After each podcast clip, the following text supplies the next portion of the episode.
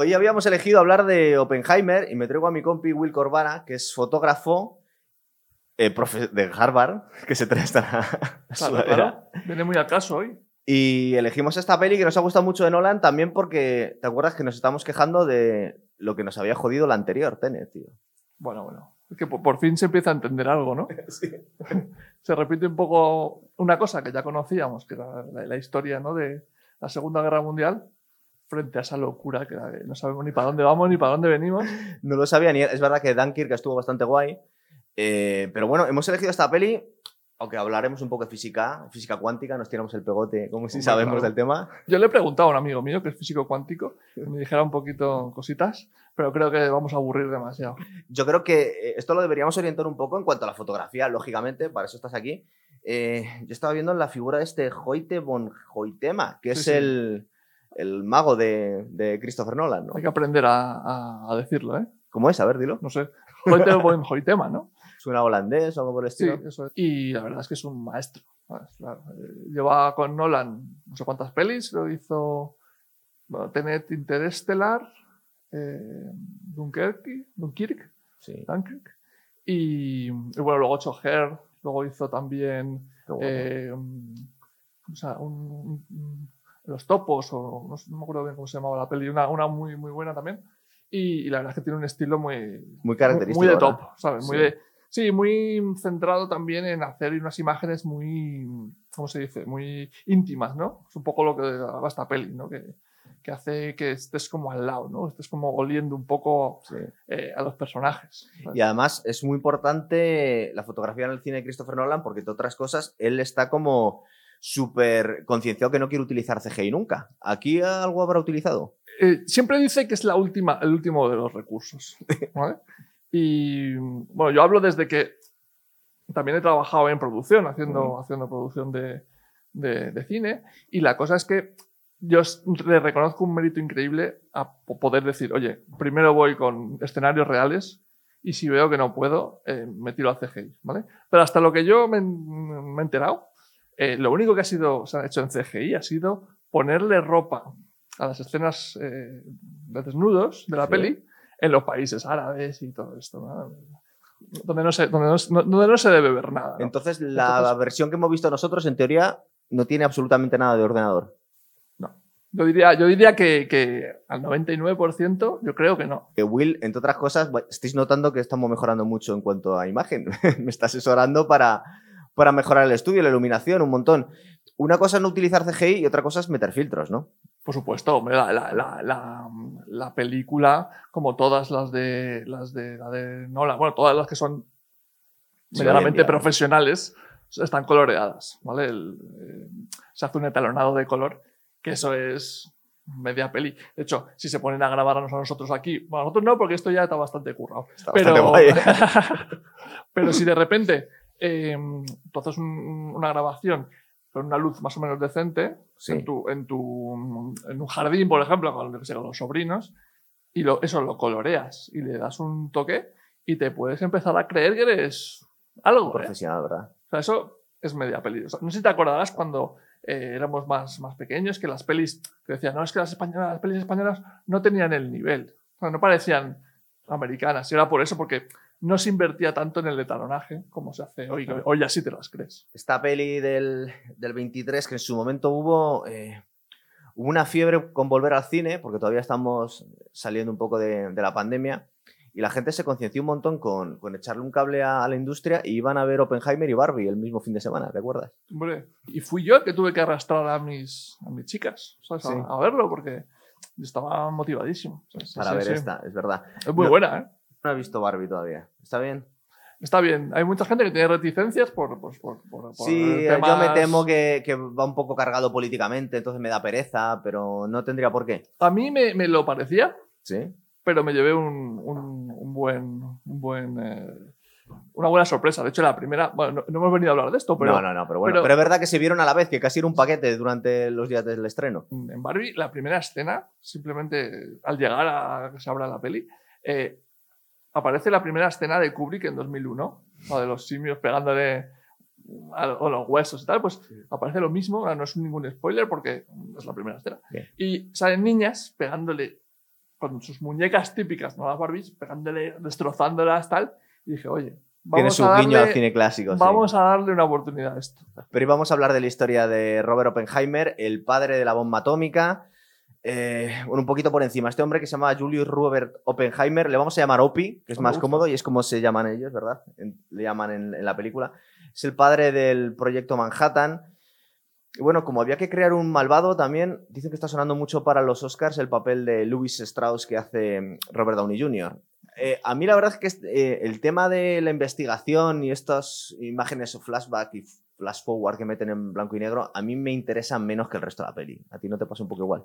Sí, pero es verdad que eso es lo que, también lo que le da el puntito a ser una película que simplemente te cuenta la historia de cómo se hizo lo de la bomba. Claro, ¿no? era necesario. Yo creo que sí. Y lo, y lo- y lo enriquece también. ¿eh? Sí. Yo, hay mucha gente que se ha quejado de que, joder, le sobra una hora a la peli y tal. A mí no me sobra tanto. De hecho, también tiene que haber como un enemigo mm, físico que puedas tocar, ¿no? Que digas, ah, pues este, hay que ir a por este. ¿no? ¿No han seguido esta estela que se hace hoy en día cada vez que hacen un biopic de machacar demasiado al, protagonista? Parece ser que hoy en día los biopics, en vez de hacer quedar bien al protagonista, casi se dedican a, centrarse mucho en los fallos. No llegó al punto de Napoleón, pero en general estaba pensando yo que me- menos Lincoln, la inmensa mayoría de las películas modernas que se centran en la figura de la biografía de alguien, casi pecan más de ponerle a parir en exceso a la figura. Pero yo creo que eso es un poco también lo que, lo que hace a Nolan un poco especial, ¿no? Sí. Que no hace lo que hace todo el mundo. Y además, no sé, yo creo que honra un poco al personaje, ¿no? Claro, Que al final, que para eso haces una película sobre su vida. Sí, pero yo creo que también los americanos le tienen como a un héroe, aunque hubo una época ¿no? que, Sí. se intentó, que se intentó que no fuera, que no fuera así, ¿no? Poner en duda un poco su, su patriotismo. Y, y no, no, aquí pues le, le pone bien, un poco loco, ¿no? Un poco. Sí. Pero bueno, lo que fue en realidad, ¿no? un poco ingenuo también, porque se rodeaba de comunistas en la época en la que estaba ya empezando la Guerra Fría y podemos hablar luego al final del programa si fue un cagadón o no que los rusos consiguieran la bomba atómica tan pronto, que da la sensación que la seguridad en, en los álamos era como un queso gruyer, ¿no? Sí, sí, ahí entraba, vamos. Estamos en la lista para entrar, si quieres. Total. Y se les fue un poco de la mano gastarse tantísimo dinero con el potencial enemigo que iban a tener después y creo que fueron dos, tres, cuatro años después ya tenían la bomba atómica los rusos. Sí, sí, volía un poco a. Que ese es un poco el, el, pues el- lo que tienen que echarle en cara a este los Claro. este Louis Strauss, ¿verdad? No, Bueno, no Levis le- perdón. ¿Eh? Nada, lo he dicho bien, lo dicho perfecto. Está basado en un libro que se llama American Prometheus. Está el mito de Prometeo, que era la figura mítica que le robaba el, el fuego a los dioses Sí. y luego le castigaban por eso. Claro. Y bueno, pues eh, es verdad que este eh, Oppenheimer era un físico eh, teórico. Vamos a ver un poco su, su biografía. Pero en realidad eh, pasa, ha pasado la historia como el gestor de un equipo. No es que él realmente inventara algo necesario para la bomba nuclear, ¿verdad? Es más bien que lleva un equipo de científicos como Sí. un administrativo. Sí, bueno, a ver, hay que tener unos conocimientos muy, muy serios y también una capacidad de, de lo que tú dices, de lider- liderazgo, de un carisma que, que, que- que él tenía, ¿no? se, Sí. se- se- se presupone. Y efectivamente, Y no era un psicópata porque se le ve atormentado. bueno, un poco sí, Un poco sí. porque en, en la primera, eh, al principio de la peli, cuando está en clase de experimentación, Sí. cuando está en el laboratorio, Bueno, sí. que siempre se le dio fatal, con 22 años que está estudiando en Cambridge y que pues que el tío se le da mal el laboratorio y le tiene manía al profesor, ¿no? Sí, porque se mete mucho con él. No le dice, mira, es que él es un paquete. Eh, Un paquete, entonces se, se pica, porque aparte no le deja ir a ver una, una charla De Niels da Bohr. Niels Bohr, que, que era el, el máximo científico de- del momento. Entonces se van todos le dicen, no, tú te quedas aquí trabajando porque Ah, hasta, jugón, hasta que, sí, sí. hasta que se te dé mejor y luego ya veremos. Pues se mosquea y cuando se van todos le, le inyecta Sí, verdad, el- tiene un arrebato un poco chungo porque creo que le mete cianuro en una manzana del profesor, ¿no? Bueno, veneno. Sale que es cianuro, pero eso nunca se demostró. ¿no? Es verdad que él dijo Sí. que lo habían, había envenenado, que lo, lo- lo reconoció. Un poquito, bueno, joder, si- no lo digas, ¿no? Si lo haces. ¿no? Estuvieron a punto de echarle de, de- de Cambridge. Por reconocerlo en el momento. Yo pensaba que lo había hecho años después. Entonces vinieron los padres, intercedieron. Como tenían pasta, no sé si ahí sobornaron o lo que fuera, pero, pero logró quedarse porque también le iban a, le iban a, a denunciar. ¿sabes? Querían, querían, incluso mm, llegaron a, a un acuerdo Sí. para que, para que no, no para que se quedara todo, todo como, como tenía que estar y no meterle en problemas. En la peli nos sacan un Oppenheimer muy jovencito que el tío está pues teniendo visiones, ¿verdad? Imaginándose pues eh, interacciones de los átomos a nivel subatómico, de colega. Y bueno, nos lo ponen como que tiene un momento de remordimiento, que en el último momento se despierta y dice, oh Dios mío, va corriendo porque no quiere que su profesor se envenene, no sabemos si porque le entra un poco de conciencia o porque se puede meter un problema, pero el guiño que nos hace en la peli es que Niels Bohr justo iba a morder esa manzana, ¿verdad? Que está hecho por Kenneth Branagh, el tío. Una cosa que pasa en, el- en la, en, la, en esa escena, Sí. que es que le pregunta, ¿y tú escuchas la música? O le dice, le dice Bohr a, a, a- a Opie. Entonces, también le dice, ¿y tú, tú ves cosas más allá de lo que la gente Sí. ve? Una cosa parecida, ¿no? Y empieza a una imagen donde se pone a ver a cuadros de Picasso. Creo que hay uno de Juan Gris también. Mm. En plan, creo yo, yo interpreto que es un rollo de, de la- las vanguardias, ¿no? Cómo llegaron los pintores en aquella época a romper con todo y cómo Opie va también en sus vanguardias eh, científicas a romper, romper con todo. Me parece así como una, una Eh, poética muy, muy Eh, bonita. Es posible. Mira, eso es un poco también lo que, lo, que, como, lo que comentaba Albert Einstein de cómo él había llegado a descubrir la teoría de la, relativi- de la relatividad especial y general. Y era imaginándose cosas y tener capacidad, teniendo capacidad espacial, eh, cuadrando pues, objetos en- con su mente. Porque es que en esa conversación lo que le están diciendo es que a él se le da muy mal la física práctica, que él es más un teórico. Lo que dicen, bueno, es- Claro. de hecho, incluso Einstein lo ha comentado muchas veces. Dice, a mí las matemáticas se me dan mal. Y aquí eh, Oppenheimer lo viene a decir en algunas conversaciones. Dice, no, no, yo estoy aquí para, de un punto de vista general. A mí las cuentas me salen casi como... Sí, sí. fatal. Hay un momento que se va eh, Oppenheimer a hablar con Einstein Sí, para que le compruebe los cálculos. sí. Y dice, bueno, que me lo- a mí me lo comprobaba otro también, es verdad. Sí. Eh, vamos a soltarnos algunas cosas porque si no, eh, no vamos a poder contar toda la historia. Luego tenemos, que es importante, el viaje a Europa. Creo que es el postdoctorado, que quiere ir a visitar a un mega crack alemán que se llama Heisenberg. Y es importante, creo que luego lo movieron de sitio porque eh, nos lo llevan como si estuviera en Alemania para darle un poquito más de, de eficacia a la, a la escena, pero esta conferencia en concreto fue en Suiza. Pero Heisenberg es muy importante porque va a ser su contraparte en la Alemania nazi, va a ser el que lleva el programa nuclear de los nazis. Por eso está muy guay esta interacción que tienen ellos. Aquí no lo pone como alguien relativamente simpático que le anima a que se quede ahí estudiando con él en la Universidad de Göteborg. Sí, pues, pues menos mal que no lo hizo, ¿verdad? Sí. Pero- Pero también podían haber tirado por ahí a, a hacer como al malvado la película Heisenberg haciendo experimentos eh, en el otro lado del mundo. Pero yo creo que también a- aquí han sido bastante respetuosos con la historia. Sí. Porque Heisenberg no era un nazi convencido, básicamente era un patriota y no estaba desarrollando la bomba nuclear con la misma intensidad más que este. sí, de hecho, Heisenberg también tiene un pasado judío. Creo que está enseñando en la Universidad de Berkeley cuando, cuando le llega la noticia en 1942 de que han conseguido la fisión del átomo. ¿Vale? Y entonces, En de repente, automáticamente todos los científicos que están ahí en la sala de- entienden que dice, bueno, se puede crear una bomba. Claro, entonces en ese momento ya es cuando empieza todo a, gest- a gestarse y yo creo que ahí es cuando viene el, el- el general Sí. y dice, oye, Para ficharle. no me gustas nada, pero vente conmigo. Luego resulta que el tío era ingeniero. O sea, que no era Sí, un. sí, sí, yo no tío se sabía. las hace el bruto, pero luego tenía cierto, cierto nivel. Sí, sí. Eh, le encargan a este que lleve el equipo, pero por otro lado, el tío tiene muchos. Ya en el momento, algunos colegas suyos son un poco reticentes porque entienden en el año 42 que al final van a estar en guerra con la Unión Soviética y que este tío es un. Por lo menos es muy progre, ¿no? Es muy Pero- progre, pero eso lo sabían, lo sabían no todos, ¿no?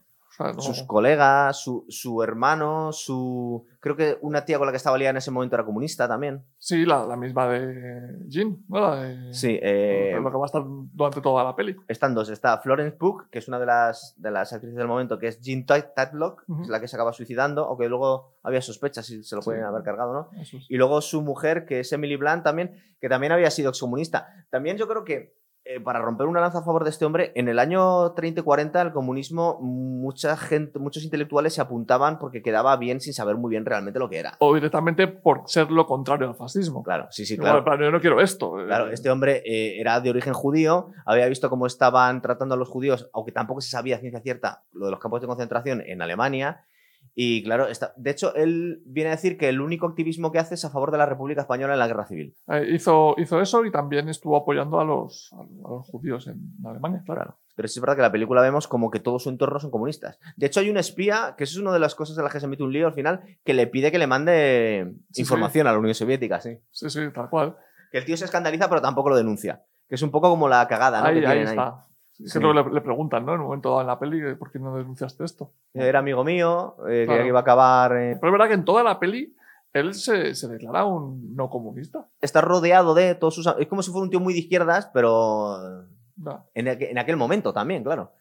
Que muchos, casi todos los científicos eran, digamos, progresistas, pero también un poco ingenuos, porque no sabían la que se estaba liando en el otro lado del mundo, Claro. claro. Hay buena, buena intención, Sí. pero la práctica regulera. Y ese es un poco como el, el talón de Aquiles de este hombre, que está rodeado de muchísima gente y por amistad o por no meterse en un lío, se ha callado cosas eh, que luego le acaban metiendo en un follón, ¿verdad? Sí, pero ¿y si no hubiera habido el problema con Strauss? ¿Habría sido tanto problema lo del tema del comunismo o ha sido el, el clavo al que agarrarse para decir, este tío tiene que estar fuera porque si no yo no saco mi proyecto adelante de la bomba de hidrógeno? Estamos hablando de, de Teller, que también le vamos a tener, que es otro de los científicos que tenemos ahí. Es muy guay también, en este momento, lo que están discutiendo sobre la bomba de fusión y si la, tiene- la bomba de fisión, perdón, que la tiene que hacer o no. Antes, la el, el pánico que tiene esta gente es que la consiguen los nazis antes que ellos. Básicamente es esa carrera. Pero claro, eh, luego Teller habla de la posibilidad de la bomba de fusión, que es muchísimo más potente. Bomba. Claro, entonces la bomba H. Y la medio descartan, pero tampoco la dejan irse, ¿te acuerdas? Que dicen, Sí. no, pero tú quédate aquí. Ahí se crea el dilema este de, ¿ahora qué hacemos? Sí. ¿no?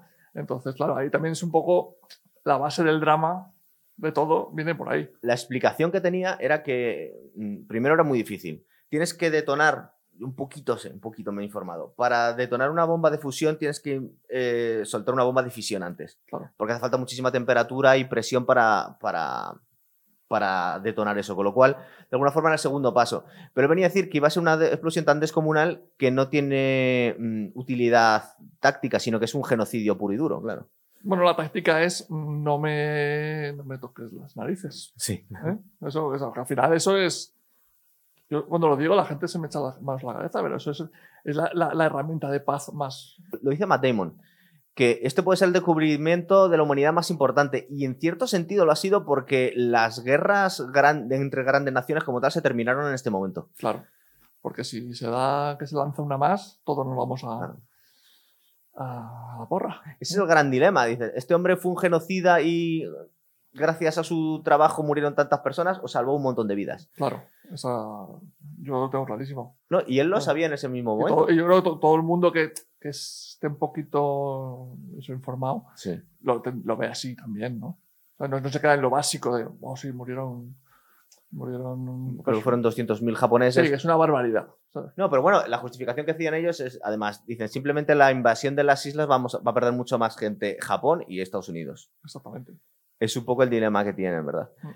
Pero yo me voy a salir un poco de, de la historia. em, le han preguntado muchísimo a Christopher Nolan cómo había grabado la explosión nuclear. Claro, Vale. Sin CGI es importante. Él viene, ha dejado caer un poco que ha sido una explosión, lógicamente convencional, eh, que la ha grabado, ¿cómo ha sido? ¿Cámara lenta? ¿Tú cómo crees que han hecho esto? Bueno, hay, hay- hay varias cosas. Está la explosión y luego está todo lo que pasa alrededor de la cabeza de, de Opi, que son destellos, son... Los eh, átomos y los electrones. lo- sí. los- las fuerzas gravitacionales de lo que quiera ser, de electrones, lo que sea. ¿vale? Y todo eso está hecho también de forma real, con, pero todo a una escala muy pequeña. Al final eh, hay un vídeo en YouTube por ahí que, que lo- que hay un tío en su casa que lo recrea ¿Ah, y, lo, sí? y lo graba con su cámara y te lo, y te lo fumas. ¿eh?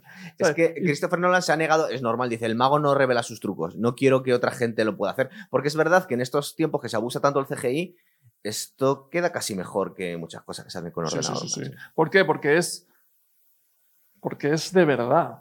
O sea, no, un programa de ordenador al final no tiene las sutilezas y el caos que generan estas cosas. Al final hay un punto ahí de orden que, que- que huele a plástico. Y además yo creo que siempre tiende, como, como lo puedes hacer cualquier cosa, tiende la gente a abusar muchísimo. Y lo Claro. hace demasiado siempre. Cuando haces ordenadores, demasiado. En las pelis de superhéroes se ven que, es- que son increíbles siempre. En plan de. Cuando era con maquetas, Sí, da más sensación de realismo. Claro, aquí ha pasado lo mismo. Aquí generaron un pueblo de los Álamos Sí. en pequeñito. No, no es miniatura, pero es eh, muchísimo más pequeño que la realidad. Hicieron una explosión que proporcionalmente parece, la, parece salvaje. ¿no? Sí. Entonces, eh, esa es una manera de hacerlo, pero fueron explosiones de verdad. Y Está grabado como cámara súper lenta, ¿no? También. En realidad se graba súper rápido para reproducirlo súper lento. ¿Y el hongo nuclear cómo coño lo hacen? el hongo nuclear. Claro, tío. Ahí, ahí ya me pilla. Igual es ahí donde está el secreto. El secreto bien guardado. Si metiera algo de CGI tampoco. Bueno, ¿tú crees que es que él, él está súper súper concienciado? Jamás lo va a hacer. A ver, no podría es- dar gato por liebre. su Es como todos estos actores que dicen que no se meten esteroides. y no, al final. Ya. Qué bueno. No, pero yo no creo que sea mentira, ¿eh? porque es que, aparte, eh, lo ha dicho en alguna vez, en alguna Sí. entrevista, que es que él disfruta muchísimo el hecho de hacerlo. ¿sabes? Y De- planificarlo. todo el planificarlo proceso, y claro. decir, juntar al equipo y decir, venga, esto lo vamos a hacer así, claro, y cuando sale, pues te vienes arriba, ¿no? Te, te- te motivas. Y, y entonces yo creo que, que sí que lo ha hecho. Ahora tendrá sus técnicas, tendrá, tendrá sus asesores y tal, pero yo creo que es, es todo, todo verdad ahí. Me estaba yendo a la última película buena que hizo. Yo voy a obviar Tenet. Estoy Normal. Horrorosa, tío. Me estoy acordando de Dunkirk, que es un peliculón, pero los historiadores le han acusado, y dice, bueno, que todas las- sean, todos estos problemas, que sean todos los problemas así, en que había demasiada poca gente en las playas, que el avión de Cillian Murphy es, de Cillian Murphy, no, de Tom Hardy Sí, es demasiado eh, solitario, pero claro, es que lo está haciendo de verdad. Claro. Claro. Entonces, eh, ¿le quitas un poquito de realismo para hacerlo de verdad o haces un videojuego? Pues preferimos esto, ¿verdad? Yo prefiero esto, mil veces. Sí, Claro. sí, sí. Más que poner a 200.000 extras digitales. Vamos, clarísimo. Una cosa que sí que hay dudas acerca del CGI es en, una, es en la, la escena que para, para Tarantino es la mejor escena de, de Nolan de siempre, ¿vale? Y es cuando están en, en Dorky- eh. Eh, tirados en la, está, está el prota, está tirado en la, en la playa, Sí. ¿vale? Y de repente hay un bombardero que tira bombas. Entonces, Sí, un sal- estuca tirando ahí, sí. Sí, entonces salta una bomba, una bomba, ta, ta, ta, y luego la última, no le cae a él, pero le cae toda la arena de, de- de encima, ¿no? Como que eso a nivel eh, mm, sentir lo que es una bomba en el espectador es como muy cercano, ¿no? Muy, muy realista, ¿no? ¿Qué pasa? Que en la última bomba hay un soldado que al caer salta por los aires, ¿vale? Entonces, lo que sí que, como na- nadie, se- nadie entiende la- el realismo de ese, de ese soldado, sin matarlo, de Sí. verdad, pues claro, era un, se dice que es un dummy que vuelve por los aires, pero que en el aire lo han animado para que parezca que está Ah. sufriendo. De Entonces, todas maneras, a Tarantino le mola un montón eso, porque yo he visto un vídeo de él que eh, estaba desmitificando bastante en 1917, que a todos nos encantó, pero el tío viene a decir que él ve en todos los cortes que se han hecho. Es decir, que él ve dónde están los cortes sí, artificiales sí. y cosas así. Sí, sí. Como que yo supongo que ver una peli con Tarantino a lo mejor es un puto coñazo porque te está contando todos los trucos en vez de ver la película. tío. A mí, a mí me, me encantaría, ¿eh? Dos veces la ves primero tú Claro. para disfrutarla y luego con él, como los comentarios. No, pero tú, tú lo has visto en 1917 y si buscas los, los cambios los encuentras. sí, te lo puedes imaginar. Es verdad que mete uno a propósito, que es cuando el tío queda inconsciente, claro. pero obviamente no se han grabado dos días de, del tirón. claro. Eso tiene un mérito increíble. Brutal. Sí, porque él venía a decir que incluso viendo los cortes eran tomas muy, muy largas. Sí, sí, sí. Esto no lo podría haber hecho jamás eh, Nolan con, sus, con las cámaras estas que, que usa. Que cámara- usa cámaras especiales, ¿no? Bueno, eh, esto nos, eso tenemos, tenemos un chicha para, A ver, para- para cuéntanos. destripar ahí. Eh, usa la cámara IMAX de 70 milímetros, que es lo más bestia que hay, ¿vale? Pero está orientado eso para pelis en IMAX, para verlo en 3D. Otra cosa es que lo pueda sacar en un cine 2D, normal. No, no, no, no, es para 2D, en realidad. Ah, utiliza las cámaras que se utilizarían eh, para una película grabada, entre comillas, para IMAX. Claro, es que para IMAX tenemos que pensar que es simplemente que tiene un montón de resolución. No tiene más campo. No, o sea, es igual que lo que existe un poquito más, más ancho, pero es lo mismo, pero más grande. Ah, ¿vale? Es como si tú tienes un sensor en, en- en tu, en tu una cámara, que es así normalmente, pues este es así, de 70 milímetros, ¿vale? Es un montón. ¿vale? Entonces, ¿qué ocurre? Que han reventado el tema del IMAX para la, para la promoción de la peli a más no poder, ¿vale? Que es un poco, yo creo que es un poquito publicidad engañosa, ¿vale? O sea, un, un poco de- de, De hype. Exactamente. ¿sabes? Entonces, ¿qué pasa? Que esta cámara, o este, este- esta ma- manera de hacer el cine, es verdad que es lo mejor que hay, pero no es nada práctico. ¿vale? No es nada práctico porque es una cámara que vale medio millón de dólares. Cada cámara, que tiene que tener unas cuantas el rodaje, claro. Sí, en, en- de hecho en, en, en Dun- Dunkirk se cargó una, se, se- cayó una al fondo del mar, ¿vale? Nunca más se supo. No, se sacó y Sí, tal, claro. pero y se, incluso se salvó el, el carrete. Pero pesa una barbaridad, es como Una cosa así de grande. Es una monstruosidad, claro. Sí. Que la logística, las grúas, todo cambia, claro. Claro, entonces, ¿qué pasa? Incluso tuvieron que contratar un, un equipo de ingenieros para que Hoytema, el, el director de foto, el controlador, controlador de la cámara, pudiera llevarla encima. Quiera grabar con la cámara a cuestas, ya no puede si pesa un quintal. Menos mal que este hombre estaba fortísimo. ¿sabes? Pues no, imposible, porque ya te digo, so- so- so- so- solo se puede operar con una, con una, con un cámara cara, ¿Sí? Con, con trípodes y con, y con, con rieles, vamos, que no sea, que no sea una persona, ¿no? Y está- lo han conseguido. ¿eh? ¿Y qué pasa? Hay otra cosa que es que es muy buena para los actores y muy mala para los directores, que es que esa cámara solo puede rodar tres minutos de seguido. ¿Vale? No te exigen eh, tomas largas. Claro, entonces el, el- el- actor está como, vale, en fin, perfecto, me, me- me lo- tengo que aprender como mucho tres minutos. Y, y para, y para el director, pues claro, un 1917 descartado por completo. Claro. Por la cantidad de datos que meten en los sistemas de almacenaje, suponemos, claro. Sí, porque, porque. está grabando en digital, no está grabando No, no, en, no, no, claro, es en película. Sí, sí, sí, claro, claro. Por eso, por eso justamente tiene esa gracia.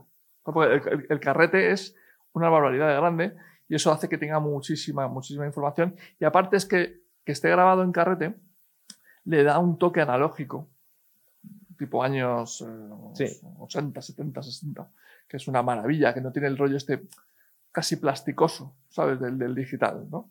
Que por mucho que te empeñes, canta un poco a digital, ¿no? Luego, Siempre. Claro.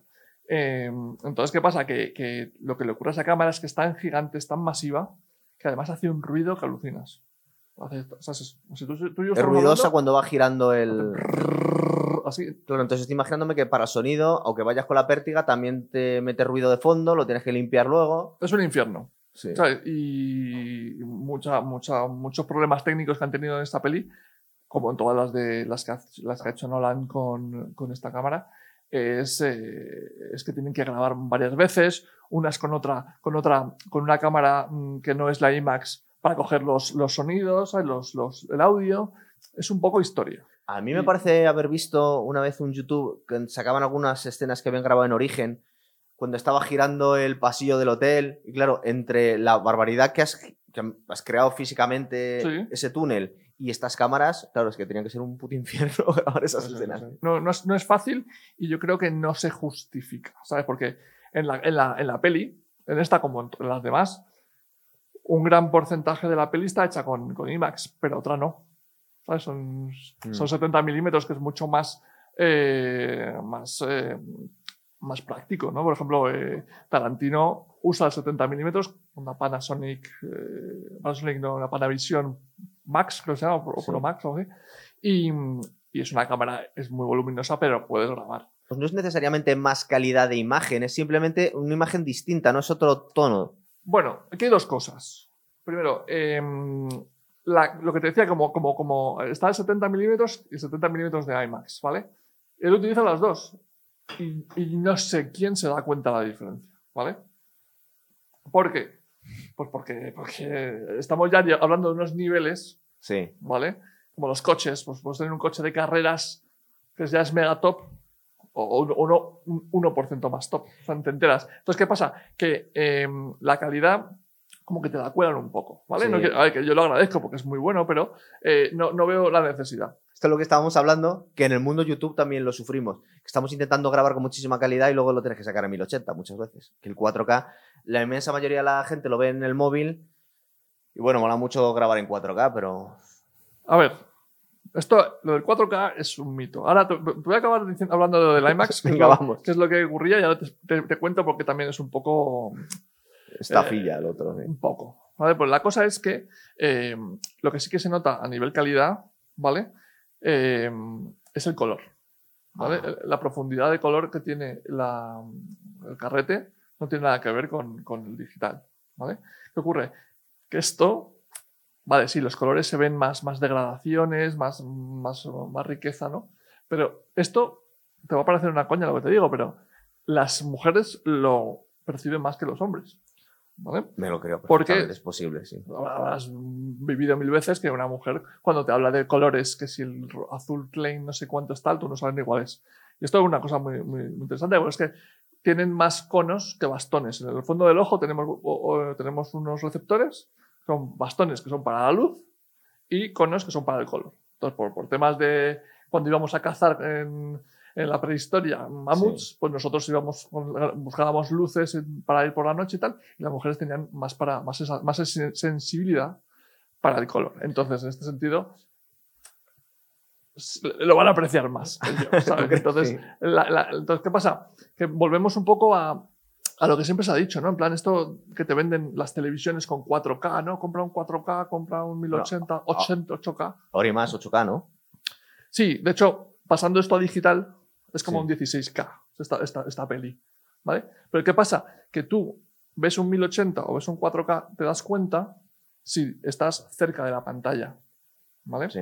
Es como cuando tú vas a, ves un cuadro en, un ordenador o te vas al cuadro al museo y ves todo el detalle. Pero en el cine, bueno, dependerá de la calidad del proyector también. La calidad del proyector, la calidad de la pantalla, la, la calidad de todo. En España no tenemos posibilidad de ver la película de Oppenheimer. En todo su esplendor. no. ¿Vale? En Las Rozas hay un sitio que, que, se acerca un poco. Pero es el único sitio. En Barcelona creo que también. Pero no, no, no tiene sentido. Y en, Estados Unidos son muy pocos sitios. O sea, realmente muy poco porcentaje de los.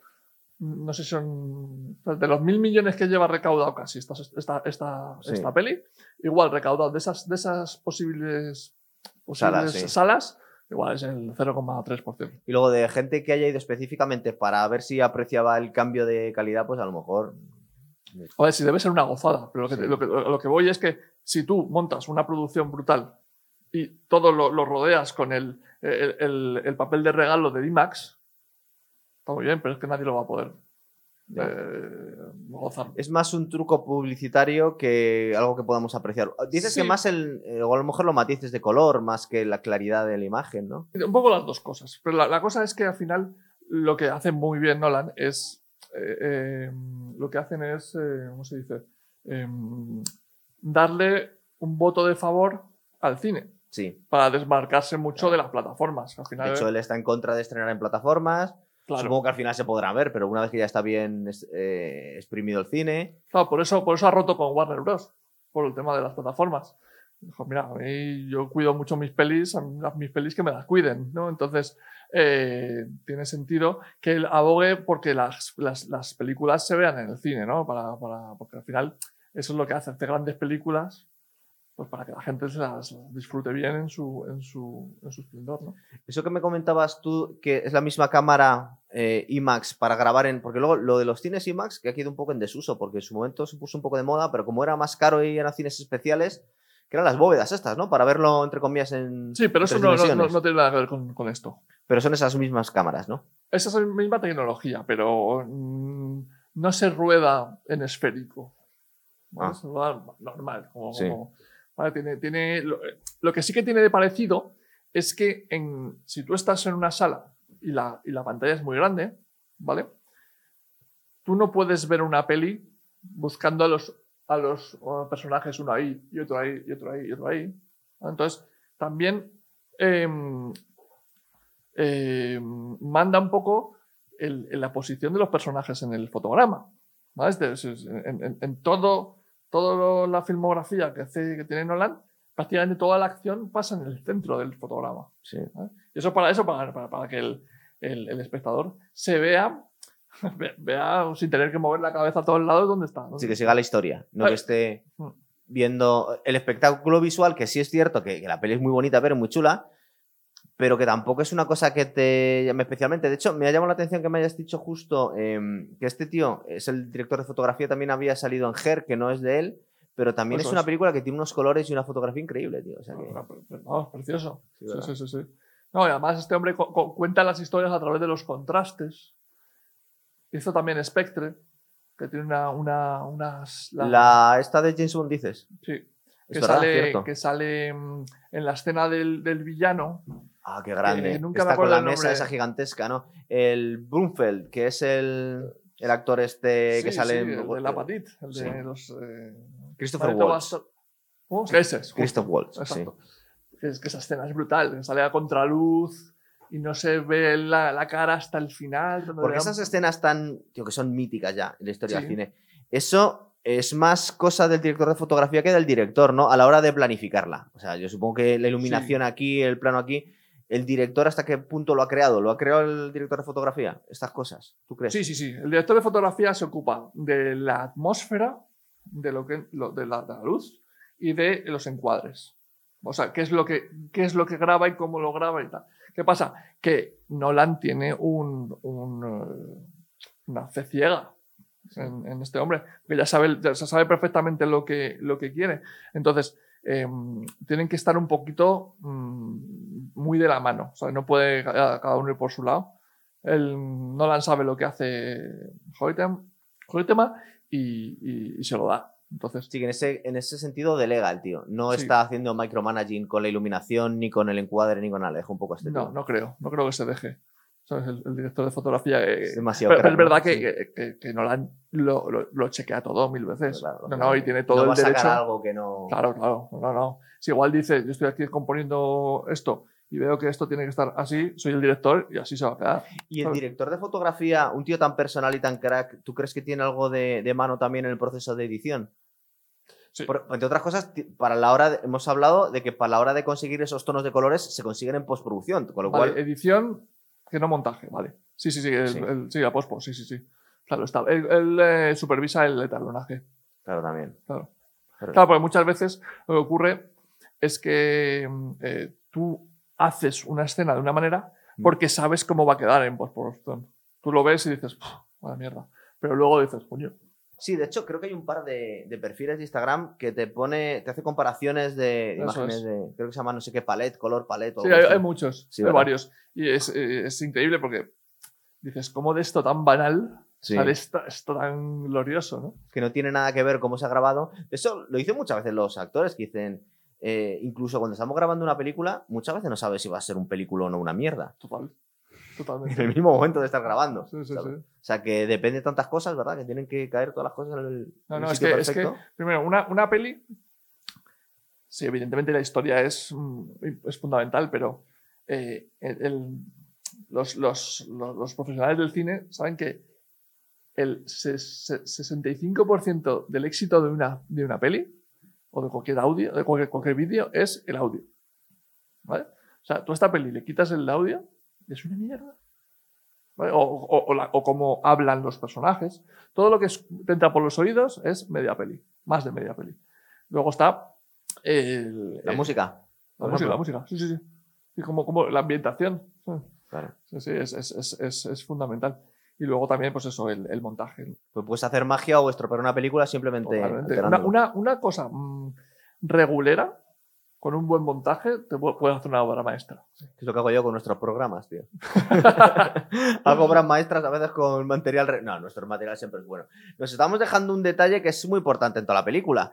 eh, porque una de las cosas que, que le comenta Teller, aparte de que él se le está ocurriendo cómo crear la bomba H, Sí. es que existe una mínima posibilidad de que, de, de que una reacción en cadena incinere toda la atmósfera del planeta. Es decir, hay una mínima posibilidad de que destruyamos la Tierra cuando hagamos esta prueba. Ujú. Y esa es un poco la conversación misteriosa que tiene con Albert Einstein, ¿verdad? En blanco y negro. Cuando habla de mm, esto es el fin del mundo. ¿no? Claro, eso es. Sí, sí, eso es. Que es un poco una de las incógnitas que aquí lo hace magistralmente Nolan. Porque claro, al final, como nos has comentado tú, si simplemente nos quisieran contar la historia de cómo desarrollaron la bomba y estalló, tampoco tenía tanto la película. Claro, justo, eso es. Y, al principio, mm, cuando, cuando decían que el guion lo tenía Nolan y lo habían, lo habían repartido entre el, entre el, el equipo en hojas rojas, Sí, pues yo flipaba, porque es en plan, eh, todos no sabemos la historia de Oppenheimer. claro. Bueno, eso solo hay que mirar los libros. Y mm, entonces dice, no, no, yo lo imprimo en hojas rojas para que nadie lo fotocopie. tal. Ahora, tiene más sentido porque ahora, claro, eh, Claro. hay una, hay una dramatismo de cosas que a lo mejor a nosotros, si nos ponen esa historia, pues no se nos ocurren todas estas Claro. cosas, ¿verdad? Sí, sí, sí. Porque recuerda más la rayada que tiene durante toda la película este senador Strauss, porque cuando ha saludado a Einstein no le ha devuelto el saludo, después de hablar con, con Oppenheimer. Sí, sí, sí. Y es el, lo que le está comiendo a este hijo de puta durante toda la peli, ¿verdad? Dice, este tío no me saludó después de que le dijo algo al oído este. Eso y que le humilló, ¿no? En una. En Sí, una... eh, sí, le, le dejó mal en una, en Sí, una en conferencia, una- algo por el estilo. Ser un tío muy resentido y un poco narcisista. Por aquí nos damos cuenta y dice, y a lo mejor no estaban hablando de ti. Claro, gilipollas". listo, claro. Estaban hablando del fin del mundo. Igual no es tu fiesta. ¿eh? Claro, y tú le has querido joder la vida a este tío porque no te ha devuelto salido Einstein, que es un poco la, la gracia, ¿verdad? Del tema. Vale. Entonces, eh, es muy guay justo antes de la detonación del- de la bomba cuando le dice mm, Opie a Matt Damon. Dice, bueno, te tengo que decir ahora que hay una mínima posibilidad Sí, sí. de que me cargue el planeta, ¿verdad? Sí, sí, sí, en plan, me gustaría que fueran cero Sí. posibilidades. Dice, no es cero, pero casi. de- no hay que ser tan, tan marico. El punto, el punto cómico, ¿no? De la peli. Sí, sí, claro, total, ¿no? Porque le van quitando dramatismo. Eh, hoy en día, claro, sabemos que cuando detonas una bomba nuclear no iba a pasar, pero claro, eh, ¿hasta qué punto? No, no, es que tiene sentido pensar que igual. Sí, que, la, que la reacción en cadena no termina. O que está tan caliente el cielo que prende. Sí. Yo creo que va un poco, un poco por ahí también. Decían que habría sido una, una, una opción muy fácil poner imágenes de la bomba detonando en Hiroshima. Sí. Creo que de hecho la han metido en una de, de los X-Men, de, de Lobezno. Creo que está eh, Hugh Jackman como prisionero de guerra en, en Hiroshima cuando de- detonan una bomba nuclear en una de las pelis estas. Está muy Vale. guay en la escena además, sí. Pero claro, dijeron, aquí no tenía mucho sentido, él no lo había visto. Entonces creo que después del Trinity Test, que está dando una especie de charla para felicitándose todos, tiene una especie de visión de qué habría pasado Sí, sí, sí. si tiene una bomba, una, una explosión nuclear, ¿verdad? Claro, le, le- le vienen, ¿no? Como la, la parte positiva de todos los aplausos que, que- que recibe y por otro lado los- lo, lo- lo- lo terrorífico que debe estar pasando, ¿no? Y de hecho, mm, la- hay, una, hay una actriz que sale con que se le está cayendo la piel. Sí. Esa es la hija de. Es, es Nora, no- Nolan, la hija. Ah, sí. Sí, que Nolan dijo: "Tengo- Quiero poner a alguien que sea. eh, a la que yo tenga mucho aprecio, ¿vale? Para sentir también un poco Más carga emocional, más ¿verdad? carga emocional y decir, mm, eh, joder, pues, igual no tenía que haberlo hecho, ¿no? Es Sí, verdad que solo lo sintió él con su hija, pero... es verdad pero- que pero tiene, tiene la agonía y está muy bien que, que lo pongan, porque además el, el misterio que tiene, porque esta gente recuerda cómo se llevan la bomba, pierden control sobre ello y no saben qué va a ocurrir hasta que lo escuchan por la tele con un mensaje muy breve, o sea, están... Es una cosa bastante, bastante dramática, la verdad. Y, y además, una cosa que a mí me sorprendió bastante, que es que cuando acaban, cuando ya tienen las bombas listas, las bombas las meten en un camión, como si fuera un sofá, y se las llevan sin ningún tipo de, de- de- de escolta ni de nada. en plan como- Tampoco tienen mucho cuidado. Es que yo creo que los que llevaban la bomba no sabían qué cojones llevaban. ¿eh? No, no, si no, no, habrían llevado. No habrían querido. Yo creo que eso no está ya si pillas un bache, pero aún así están todos como, como asustadísimos. Es verdad que es- está muy bien, está muy bien narrado esto para que la gente, desde el punto de vista de, de Oppenheimer, pueda sentir las consecuencias de lo que ha hecho. Recuerda que también mola mucho los efectos de sonido cuando está, Bueno, cuando está hablando, está dando las gracias a su equipo. Que creo que en ese momento, aparte de, de los efectos que puede tener físicamente, estamos escuchando unos ruidos de explosiones o ah, de- sí, sí, sí, sí, que también te mete mucho ahí en el drama ¿verdad? a tope. Eh, Sí, sí, sí. Y luego tiene cameos muy guay. Bueno, no, el, el casting básicamente lo he dicho, pero en el, en el tormento que tiene este una vez que han detonado las bombas, quiere tener una charla con el presidente en la, el Truman. despacho Oval, ¿verdad? Sí, con Truman.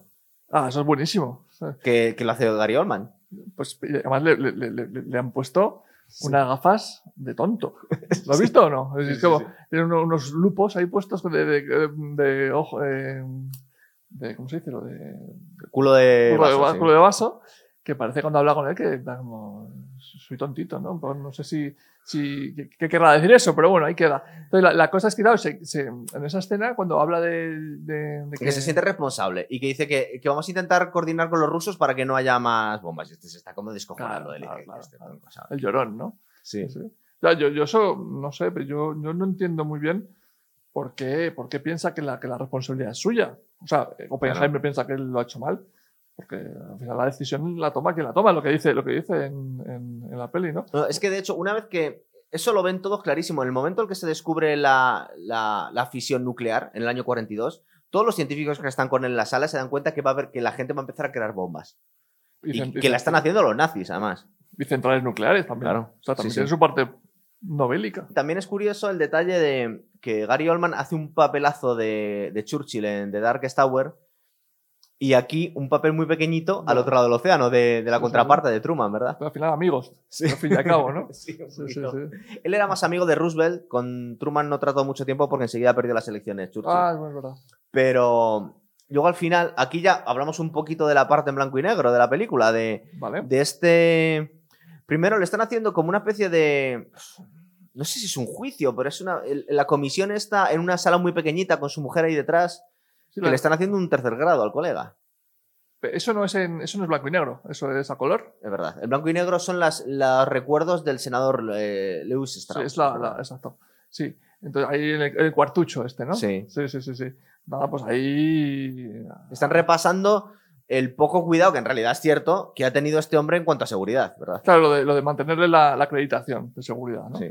Claro. Entonces, fuera de los focos, que no se entere nadie, en el. eh, fuera de todo tema mediático, claro, oye, defiéndete, no te vas a poder defender porque vamos a saco por ti. Sí. ¿no? Porque estaba el abogado también suyo que no le permitían. No le permiten decir nada. Sí, porque constantemente están diciendo, no, bueno, esto es un juicio, simplemente queremos... También es verdad que tiene mucha importancia para él, pero desde un punto de vista eh, general tampoco es para tanto que le quitaran la acreditación de seguridad. Era más el, el- el, pues, cuanto a su orgullo, ¿verdad? Que es el padre de la bomba nuclear que, que todavía había salido en las portadas de Times y era, un- Sí. era una eminencia. Y claro, es una humillación pública que le quiten la acreditación, más que otra cosa. Porque tampoco le están juzgando como espía, ni como haber, ni haber pasado los secretos a la Unión Soviética. Simplemente le están acusando de poco cuidadoso, ¿no? Más que de poco cuidadoso, yo creo que es más el querer frenar el avance de la, de la carrera nuclear. Sí. Porque se, se- se negaba a hacer. el- La- o sea, la él era presidente del Comité de Energía Atómica, Sí. Oppenheimer, y, y- y- y estaba en una posición para decir: Oye, Es Pues- que esa escena es muy guay. Cuando están ahí en la, en la mesa del hotel y llega el senador Strauss, que debía estar a cargo de, Sí. también de esa comisión, y le dice, bueno, un pequeño fallito, los rusos han detonado una bomba ya. Y dice, pero se han pasado dos años solo. ¿Qué habéis hecho? De hecho, yo le veo poco enfadado, porque ha sido una cagada monumental, claro. Es que... Sí, sí, sí. Pero yo.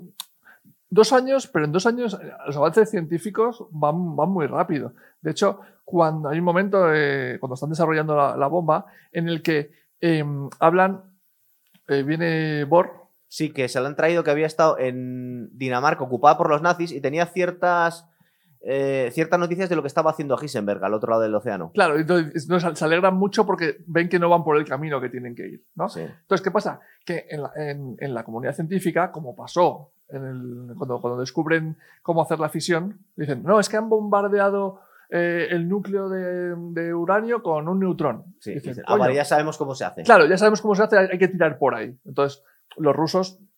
Eh, lo, lo iban a conseguir igual. Sí. ¿Sabes? No, era una cuestión de tiempo. Ahora nos da la sensación que llegaron demasiado rápido, a lo mejor, ¿no? ¿Tú, tú no, tú no deduces de lo que nos cuenta la película, por lo menos, que algo han sacado de los álamos los rusos. Sí, pero no me, no, me, no me lo creo. Es un poco como los americanos han hecho toda su historia, que te Sí. ponen un, un evento para justificar otro. Vale, cuando perdimos, cuando España perdió Cuba, que nos acusaron de haber Volado el main nosotros. Claro, eh, no, no hicimos esto, pero te lo ponen a ti como en plan, Sí. no, tú eres el malo. Es verdad que estos juicios, bueno, juicios, eh, comisiones a Oppenheimer es en pleno macartismo. Es decir, en- Bueno. en una caza de brujas en que la gente estaba totalmente enloquecida. Sí, claro. Entonces, contra, contra, los, contra los comunismos a tope, ¿no? Sí. Y, y- y claro, entonces eh, ahí no podía hacer mucho. Claro, si, si, si quieren, si quieren acusarte de algo, lo van a, lo van a hacer. ¿A ti no te daba la sensación? Yo cuando estaba viendo la película siempre veía un poco, claro, también es que este tío tenía una visión del comunismo distinta a lo que se iba a saber después. Pero claro, cuando se está relacionando con esta gente y también muchos de sus supuestos amigos le quieren tratar para robarle secretos. Bueno, Claro. más allá, el tío que le hace, que creo que en un momento determinado en que su mujer tiene una crisis de ansiedad, el que se queda con los niños, era un espía de la KGB. Que es el que le pide los secretos Ah, claro, directamente. claro, claro, claro. Sí, sí, sí. O sea, que estaba rodeado de, de comunistas. Ese, el tío. ese era Che- Chevalier. Ese, ese es justo el que le pide los secretos. Dice, claro, si no lo pasaras, no, hazlo por, por la Ya, paz mundial. Y ya. se queda como eso es traición, Ya, ya, macho. ya, claro. Sí, sí. Claro, eso es lo que tenía que haber denunciado. Sí, y no solo eso, sino que estaba. Yo entiendo que, que podía ser sospechoso porque estaba totalmente rodeado de activistas, claro. Sí, sí. De hecho, su, su ex era comunista, su mujer había sido comunista, su hermano era comunista. Sí, sí, sí. No tiene, no tiene dónde, dónde escaparse. Pero en realidad no lo era. En realidad no lo era, es verdad. Pero, pero es verdad que a, ojos de Era la muy sospechoso, era muy cierto, es verdad. sospechoso, sí, sí, sí. Claro. Y luego, para ponerle un poco de karma a la película, este, que le ha jodido la carrera a Oppenheimer durante unos años, es verdad, por, por mala idea, luego le, le acusan de prevaricación y no le nombran secretario de comercio, que es un poco las Ajá. imágenes que tenemos en blanco y negro, Es ¿verdad? verdad, pues, pues eso, pues es un poco el gustico que se queda con ¿no? el, el espectador. Sí. Y dice, bueno, pues oye, pues Que le ahí, ahí este, te quedan, sí, súper listo. Dicen que está preparado mucho el papel de Robert Downey Jr. para el Oscar. Porque el tío está recorriendo todos los platos de televisión y le están diciendo que casi le entrevista más a él que a Cillian Murphy. Ah, ¿En serio? Sí. Wow. O sea, casi un movimiento también de los agentes y de las productoras para darle un Oscar a este tío. Hombre, es que los Oscars. Sí, es muy político y tal. Es decir, a ver, que mola mucho su papel y tal, pero que por lo menos para mí no me importa tanto en la película en concreto. No, a ver, yo, yo creo que es por lo chocante que nos parece que pases, que, que tenemos la imagen de Iron Man y de repente es un tío mayor, serio, tal, eh, que puede ser presidente. ¿sabes? Que yo creo que es un poco el- el- el- el- la capacidad de hacer varios tipos de, de registros eh, dramáticos, ¿no? Entonces, yo creo que va un poco por ahí también. Sí. Aparte, yo creo que es que es más carismático Robert Downey Jr. que, que el... Tú no te has visto los Peaky Blinders, ¿no? De todas formas. Porque luego muchas veces asocias al... No lo he Eh, visto. Es que Cillian No. Murphy es casi tan guay como Iron Man en esa serie, tío. Ah, amigo. Entonces luego muchas veces asocias al actor no solo al último papel, sino todas las cosas que ha hecho. Tampoco he visto Iron Man, ¿eh? Pues entonces estamos en las mismas. Eh, al final de la peli mola un montón porque nos cuentan el secretito que nos había estado rayando toda la película. Que le había dicho Oppenheimer a Einstein, ¿verdad? sí. ¿Se puede decir? Sí, claro, lo Ah, hemos claro, destripó sí, la película entera. sí, sí. Que le, le dice como, al final parece ser que sí habíamos destruido el mundo. Sí, ¿verdad? los cálculos, ¿no? Sí. Sí, sí, sí. Pues ahí está el, el pequeño alivio, ¿no? Sí. pequeño regalito que te, te deja ahí el, la al claro, porque el tío. Y Einstein se queda así como rayadísimo y se va sin saludar a este. Y es como Sí, sí, ahí todo, todo toma sentido, ¿no? la teoría del caos, una pequeña cosita la que había liado ahí. Sí, sí, sí. Y la verdad es que, joder, la peli está súper, súper bien, pero además es curioso lo que hemos comentado en el programa, que en realidad ha estirado muchísimo el chicle para hacer una obra maestra Nolan de algo que otro director no lo habría hecho, ¿verdad? Porque ha sacado petróleo el tío. Ha sacado petróleo, vamos, tiene muchísimo mérito. Mira que yo, a mí personalmente me, me cae como mal Nolan, ¿no? A mucha gente que le cae muy bien y gente que, que no tanto. Pues sí, sí, tiene un mérito de haber podido sacar de, de- de- de una historia algo, a- una historia dramática, algo súper dramático. ¿sabes? Sí, sí, sí. A mí, a mí me parece que un peliculón, Sí, sí. del, del peliculón del año. Y, y- y gracias a, a- este director que otro no, no, habría, no habría podido, yo creo. No, porque fíjate, podía haber cogido Napoleón, por ejemplo. ¿Qué habría pasado? ¿Qué habría pasado si coge Napoleón? bastante- Fíjate que da- tiene bastante más material que con la vida de Oppenheimer Totalmente. y la mierda que ha hecho Ridley Scott. Tú no la has llegado a ver todavía, ¿no? Porque tú me has dicho que no la vea. Yo te diría que no, para parte es larga, ¿eh? Es, Sí. es muy frustrante, sobre todo si te gusta la historia, te quedas como esto es una vergüenza. Claro, El que le importa un pito, pues si no se entera de nada, pues a lo mejor le parece entretenida de un gilipollas que empezó a matar gente, que es básicamente lo que te cuentan. Pero, pero es curioso eh, lo que puedes hacer con un, con un guion. Sí, sí, sí. ah, puedes escribir un poco la historia en las mentes que no, las mentes que no saben la realidad. Claro. Dibujas en su mente lo que tú quieras. Porque fíjate, esto es, un, esto es un acontecimiento que ha cambiado la historia de la humanidad y que, desde un punto de vista fotográfico, es súper interesante eh, grabar la primera detonación nuclear, pero en realidad la vida de un científico. Y más allá de que le pudieran acusar de simpatías comunistas, no tenía nada más la historia. Y crear todo esto, tío, Sí, sí, sí. con esta conversación que tiene con Einstein, con el rebote que tiene el senador, y te Sí. metes, ¿cuántos? Tres horas de peli, casi. Sí, sí, y por- y porque, y porque la han limitado seguro. Pues si no, si por él fuera. No, no, hombre, es la más larga que ha hecho, pero, pero es verdad que, que. Yo creo que está justificado. ¿eh? No hay- yo, yo no me he llegado a aburrir. Plan, decir, esto me sobra. ¿A ti? a ti? A mí no me ha parecido para nada. Lo que pasa es que yo, como soy muy friki de la historia, yo estaba viendo que a lo mejor quería que me contaran más cosas que el, el rollo del senador, que al final lo veo un poco innecesario. Pero yo entiendo que tienes que captar a todo el mundo, no solo para el que está muy interesado en la historia, tal, no sé cuántos. Entonces, eh, para hacer una película interesante y redonda, tienes que crear este tipo de, de conflictos, claro. Sí, claro. Mm, Tienes Sí. que tener un malvado. Y además, mucho mérito dejando atrás, dejando fuera de la peli todo el tema del drama japonés. Claro. No aparece ni un japonés en la peli. No sale, el no sale la explosión, porque lo están contando desde el punto de vista de este hombre, con lo cual Está muy guay, por ejemplo, en las poquitas noticias que, que le llegan por la radio, el que pierden de vista la bomba desde un punto de vista que tienen hasta indefensión. Dicen, bueno, aquí se nos ha ido, eh, creo que son tres años de nuestra vida, Sí. tropecientos millones de dólares y se va aquí de cualquier forma y no sabemos qué van a hacer con ella estos tíos. Tal cual, ¿eh? Claro. Sí, sí. Entonces, eh, está muy, muy bien contada. No sé, ¿tú te has enterado que va a hacer este después de esta peli? No, ¿Se ha rumoreado ya? No, alguien le habrá regalado un libro de algo, como Sí. pasó con Pa- Pattinson, se llama, el de, el de Crepúsculo, el de, vamos, el de Tenet. Eh, Batman. Sí. Sí. Ese. Eh, pues, eh, ¿sabes cómo fue, no? Que le regaló, un- después de Tenet, le regaló un, un libro, ¿Sí? el libro de Prometeo, ¿Sí? y, y dijo, no, uh, esto me gusta. Haz Venga, algo, haz algo más normal, macho. Claro. Pues, pues decir, toma. sí. Pues que dependerá de lo que le regalen. Sí. Pues mira, que teníamos ganas de hacer esta película. Desde que se estrenó no encontraba a nadie para hacer el programa, así que menos mal que ya lo hemos fusilado. ¿Tienes algún antojo para otro programa? Porque muchas veces aquí, como dejamos caer, ah, podíamos hacer de esto, de esto otro, y la gente nos anima, "Ah, quiero peli de. Así. Mm. Hombre, ¿sabes? La, mi, mi, Tú pide. mi- ¿Cómo se dice esto? Mi, lo que me mueve a mí es la luz, la luz, la, la- la- la- el color, eh, la historia con la, fotografía. Claro. Bueno, entonces, a mí Roger Dickens, pues, ¿Quién es ese? el director de foto de, de Tarantino, Ah, de 1917, Blade Runner 2049. qué grande. esto. Entonces, es- yo creo que es mi favorito. Sí. ¿Favorito o, o Manuel Lubezki? El de, el de Renacido, Oh, qué grande, tío. de Gravity. ¿Verdad que Gravity también lo estuvimos valorando? Porque me comentabas el mérito que tiene eso hacerlo delante de un croma, porque esa película no. Vamos, es una, es, un- es una locura. Sí, sí, sí. Pues lo dejamos ahí. Eh, tengo pendiente hacer un día Kill Bill, por ejemplo, también. Bueno, Kill Bill, un clásico. Bueno, pues las tenéis ahí todas, chicos, y elegir una de todas las que hemos dicho, ¿vale? Venga, hasta otra.